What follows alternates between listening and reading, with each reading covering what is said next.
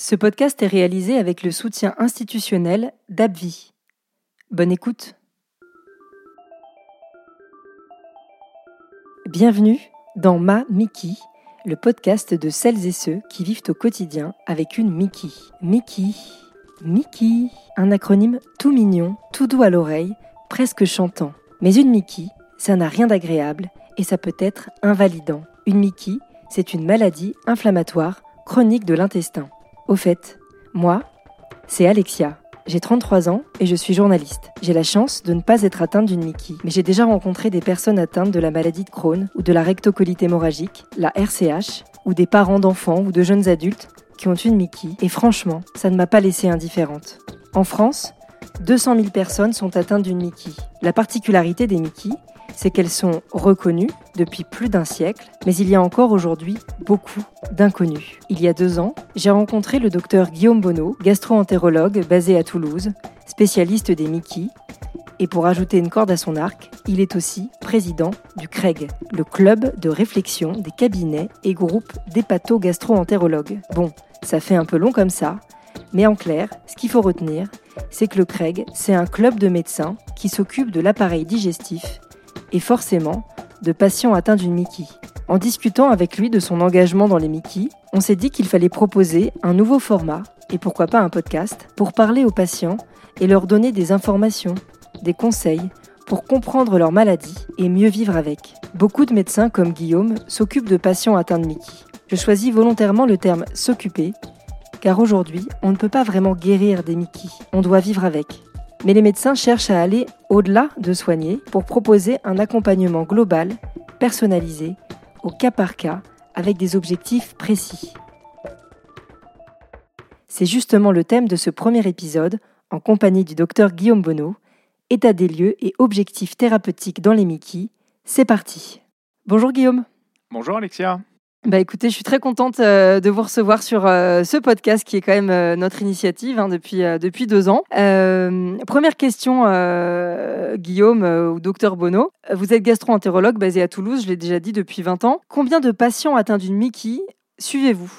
Hommes, femmes, enfants bah, Personnellement, j'en suis environ 500, mais on travaille dans des équipes. Donc, on voit, on a à peu près une, patientèle de, oui, de 1000 dans la région à 2000 Mickey. Donc, on a, on a une bonne expérience. Et les Mickey, ce qui est valorisant, c'est qu'on traite euh, des hommes, des femmes, des enfants euh, de tous les âges, euh, avec des personnalités très différentes. Et c'est une maladie chronique, ce qui fait qu'on est amené à accompagner les gens tout au long de leur vie. Et le but, c'est de leur rendre la vie la plus normale possible, avec une, qualité de vie normale.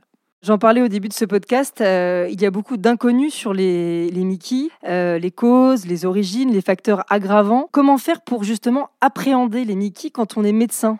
Alors, on, sait que les Mickey, c'est une maladie de civilisation multifactorielle. Il n'y en a pas euh, en Afrique, euh, dans des pays euh, sous-développés, ça n'existe pas. C'est une, maladie liée à notre civilisation et à notre mode de vie.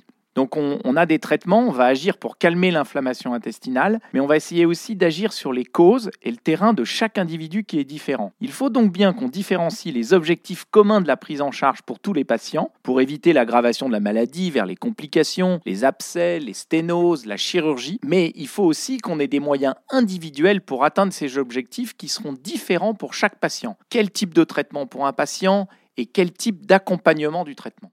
Effectivement, c'est assez complexe euh, à, traiter. Vous avez, euh, avec un, groupe d'experts, euh, des experts nationaux, coordonné l'année dernière, en 2019, des recommandations concernant justement le sujet de ce podcast, à savoir, enfin le cœur du sujet, les objectifs thérapeutiques dans les Mickey. Mais pourquoi est-ce que vous, êtes, vous avez fait ça avant? On se fixait pas vraiment d'objectifs, c'est ça? Bah ouais, c'est une bonne question. Tu es en train de me dire que avant, on n'avait pas d'objectif et qu'on traitait comme ça à l'aveuglette. Ben, c'est vrai qu'on n'était probablement pas assez rigoureux dans les, dans les cibles qu'on voulait atteindre. Et puis, c'est une nouvelle façon de voir les choses, c'est-à-dire de quand on débute des médicaments, de se dire euh, où on veut aller pour un patient et de bien l'expliquer. L'idée, c'est de le partager avec lui pour que euh, le patient et le médecin euh, partagent cette discussion des objectifs. Alors certes, il y avait un peu des recommandations européennes, mais elles ont été faites à l'heure où il y avait un seul traitement qu'on appelait les anti-TNF, alors que maintenant il y a plein de médicaments. Donc est-ce que selon les traitements, les objectifs vont être différents? Et puis surtout, on avait une vision qui était très axée sur les symptômes de la maladie. Alors la maladie de Crohn, c'est les douleurs euh, les diarrhées, la rectocolite c'est le sang, euh, les diarrhées, alors que maintenant on essaie d'aller au-delà de la clinique, d'aller vers des objectifs de marqueurs biologiques, de cicatrisation endoscopique et surtout la grande nouveauté c'est qu'on essaie de prendre l'individu dans sa globalité, de traiter ses particularités pour finalement avoir un objectif de qualité de vie normale.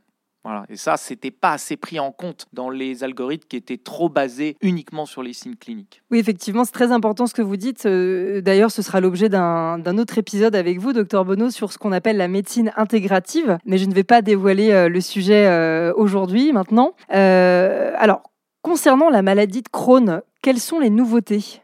Alors, ce qu'il faut, faut bien comprendre, c'est que quand on met en route un traitement, il faut imaginer que c'est euh, comme si on allait euh, essayer de monter sur une montagne et d'atteindre le sommet. Et avant, quand on débutait un traitement dans une Mickey, on se disait, allez, il faut que j'ai une normalisation des signes cliniques, que j'ai plus de diarrhée, plus de douleur abdominale, plus de sang. Et comme je vous l'ai dit, ça, c'est simplement un premier refuge. C'est-à-dire, on part euh, de Chamonix, on va aller euh, à un premier refuge, au refuge Albert Ier. Là, ok, on a atteint une première cible. Et ben maintenant, on va estimer qu'il y a d'autres cibles et qu'il faut aller encore plus loin. Alors par exemple, une des nouveautés dans la maladie de Crohn, c'est qu'on a mieux défini ce que c'était qu'une qualité de vie normale. On a un super outil qui s'appelle l'IBD Disc, qui peut se trouver sur plein de plateformes. On va étudier l'énergie, euh, la capacité à faire son travail, le stress, enfin tout ce qui fait partie euh, de, de, la vie de tous les jours. Donc ça, on a beaucoup insisté sur la normalisation de la qualité de vie. Donc c'est un, un deuxième palier. Et sur notre chemin vers la montagne, même si les patients vont mieux, on dit qu'il faut aller au-delà de la clinique, et c'est particulièrement vrai dans la maladie de Crohn, parce que la maladie de Crohn, c'est une maladie silencieuse.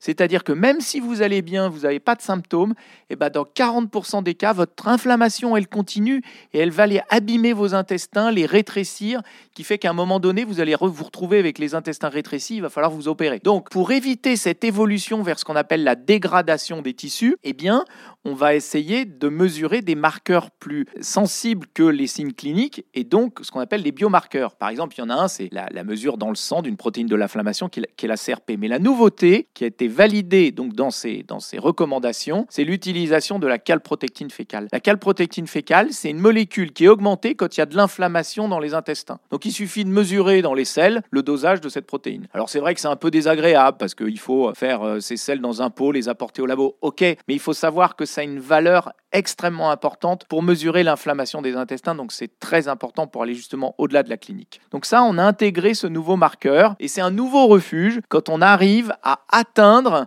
là on est presque au sommet, quand on arrive à atteindre la normalisation de cette protéine de l'inflammation. Et la cible idéale, là c'est le Graal quand on arrive à atteindre ça, c'est quand on a cicatrisé vos intestins. Donc ça c'est le sommet de la montagne, on a une cicatrisation muqueuse. Et donc il y a tout un timing qu'on a défini en fonction des médicaments. Chaque médicament a son propre timing pour savoir à quel moment il fallait qu'on évalue si on avait atteint le premier refuge, le deuxième refuge et le sommet de la montagne. Donc voilà pour la maladie de Crohn, les signes cliniques, la qualité de vie, les marqueurs euh, biologiques comme on a parlé, la calprotectine, et puis la cicatrisation muqueuse à la fin, au bout d'un an, qui peut être mesurée par euh, l'endoscopie, une vidéocapsule, ou si vraiment on ne veut pas d'endoscopie, bah, par une imagerie, une entéro-IRM.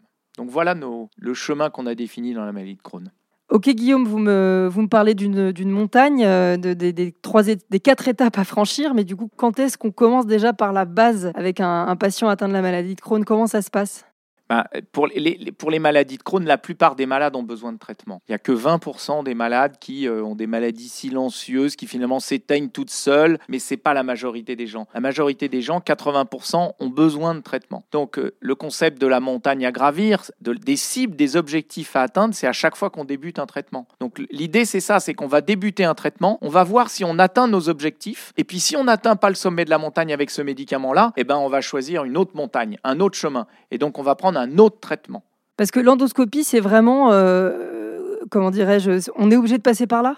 Alors je dirais obligé non, mais c'est la cible quand même quand on a une cicatrisation muqueuse endoscopique, on sait que là, euh, dans la maladie de Crohn, on va avoir une réponse le plus souvent euh, soutenue et on va changer l'histoire naturelle de la maladie. On va quand même pouvoir dire aux gens, monsieur, vous, il y a tous les indicateurs qui sont au vert avec ce traitement que vous, vous tolérez bien pour que votre maladie ne vous embête pas euh, dans les années à venir. Alors il y, a, des traitements où ça peut échapper, mais quand même, c'est très rassurant sur euh, une histoire naturelle qui sera plus positive. Très bien. Et alors, concernant euh, les nouveautés pour la rectocolite hémorragique? Alors c'est ça qui est intéressant, c'est qu'il y a quand même des nuances entre ces deux maladies. Et la principale nuance, donc c'est pareil, c'est le même principe, hein, c'est des objectifs, on peut se mettre le même schéma euh, d'objectifs avec des refuges et la montagne, mais les refuges sont un peu différents à atteindre. C'est-à-dire que même les signes cliniques de la rectocolite qu'on évalue, je vous ai dit la maladie de Crohn, on évalue les douleurs abdominales et la diarrhée. La rectocolite hémorragique, c'est la diarrhée et surtout le saignement. En gros, ce qu'il faut comprendre, c'est que s'il y a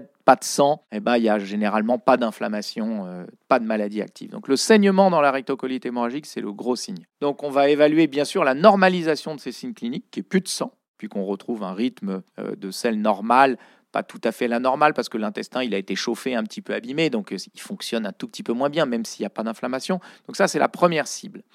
Ensuite, la différence de la rectocolite hémorragique, c'est qu'il y a très peu, contrairement à la maladie de Crohn, où je disais la maladie de Crohn, elle est sournoise, elle évolue de façon silencieuse, alors que la rectocolite hémorragique, quand elle est active, quand il y a une poussée de la maladie, il y a le plus souvent, dans 80-90% des cas, des signes cliniques, ça saigne, où il y a de la diarrhée franche. Donc on n'a pas besoin d'aller euh, chercher une normalisation le plus souvent des biomarqueurs au-delà de la clinique. Cette fameuse calprotectine, on peut l'utiliser un petit peu, mais on en a moins besoin que de la maladie de Crohn. En gros, on se satisfait de la normalisation des signes cliniques. Il faut quand même faire une endoscopie au bout de 3 à 6 mois pour s'assurer là aussi de la cicatrisation muqueuse, parce que quand on a la cicatrisation muqueuse, c'est un bon marqueur de...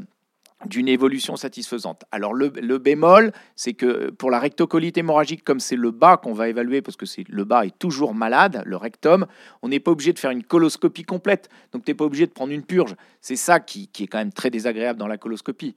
Donc là, euh, bah, il suffit de, faire un petit lavement et on fait une rectoscopie. Et toujours, là j'en reviens, c'est très important, aller au-delà de la clinique, il faut évaluer la qualité de vie. Et là maintenant, on a plein d'outils, comme euh, on en parlera dans un autre podcast, comme l'Ivodoc, qui sont des outils qui aident à une prise en charge holistique au-delà de la maladie, que ce soit la nutrition, l'activité physique ou la gestion des émotions. Oui, parce qu'effectivement, dans les deux cas, pour les Mickey, ce sont des maladies chroniques. Donc, qui dit maladie chronique dit effectivement intégrer euh, le, traitement, euh, la montagne, enfin, gravir cette montagne dans un, cadre de vie, effectivement, qui, euh, qui va correspondre à, à ça pour que ce soit efficace et que les personnes vivent mieux. Parce qu'encore une fois, aujourd'hui, on, ne guérit pas de ces maladies chroniques ouais, on guérit pas, et puis il y a un traitement pour une personne, il n'y a pas un traitement qui marche pour tout le monde. Donc il va falloir essayer quel type de traitement, et puis même quelle prise en charge il faut chez ce patient qui a sa propre personnalité. Donc il y a un traitement qui lui ira bien et une façon de le prendre en charge. Voilà, c'est ça qui est difficile. C'est le message que vous voulez faire passer aux patients aujourd'hui, docteur Bono, euh, un peu, parce que c'est vrai que l'idée, c'est de les accompagner à travers ce podcast, qu'on prenne un peu les enjeux, mais qu'ils aient aussi quand même le sourire, enfin qu'ils y croient, quoi, qu'il y ait quand même euh, Ouais, c'est ça, faut être positif et je crois beaucoup, moi, à ce qu'on appelle la, prise de pouvoir euh, du patient, de sa maladie. C'est-à-dire, il faut qu'il comprenne où le médecin veut l'emmener. Euh, donc, c'est pour ça que ces objectifs, c'est très important. Il faut que le malade et le médecin aient les mêmes objectifs et parlent de la même façon. Et que si jamais on n'arrive pas à cicatriser les intestins, est-ce que c'est important? Pourquoi? Euh, Qu'ils n'aient pas une vision négative de se dire le traitement ne marche pas. Non, si ça se trouve, c'est déjà pas mal et ça suffit. Donc, il faut toujours garder une vision positive du médicament et de la prise en charge globale. Un grand merci euh, Guillaume pour ce premier épisode. Vous aviez peut-être un, dernier message à dire aux patients? Oui, parce que je veux pas que mon histoire d'objectif, ce soit un stress supplémentaire pour le patient. Ce que, ce que je voulais montrer, c'est qu'il faut que le patient et le médecin discutent ensemble pour se fixer des stratégies et des objectifs de traitement. Alors j'ai parlé d'une montagne à gravir, mais ça peut aussi faire peur de gravir une montagne. Ça peut simplement être un petit chemin de campagne euh, en plaine, avec euh, des petits points. Voilà. Donc euh, tout le monde n'est pas montagnard. Donc faut pas non plus se stresser avec ces histoires de, de, cibles. Et ensuite, ce qu'il faut se dire, c'est que c'est pas parce qu'un un, un traitement, une prise en charge ne marche pas, qu'on n'a pas atteint cette fameuse cible, là aussi, il faut pas stresser. Il y a d'autres traitements, il y a d'autres stratégies thérapeutiques et on trouvera une prise en charge. Donc il faut, faut, vraiment toujours essayer de rester euh, euh, positif, même s'il faut toujours s'adapter. Mais on le voit, c'est comme le Covid maintenant, là où on enregistre ce podcast aujourd'hui.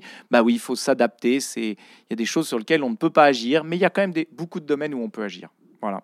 Encore un médecin bienveillant, c'est ça fait plaisir. Mamiki, le podcast est disponible sur le site du Craig, www.cregg.org. craig.org et également sur Apple Podcast, SoundCloud. Et je rappelle que ce podcast est produit par Capella Productions. C'est la fin de ce podcast et euh, en attendant de se retrouver pour un nouvel épisode, prenez soin de vous. À très bientôt. À bientôt Guillaume. Au revoir Alexia, à bientôt.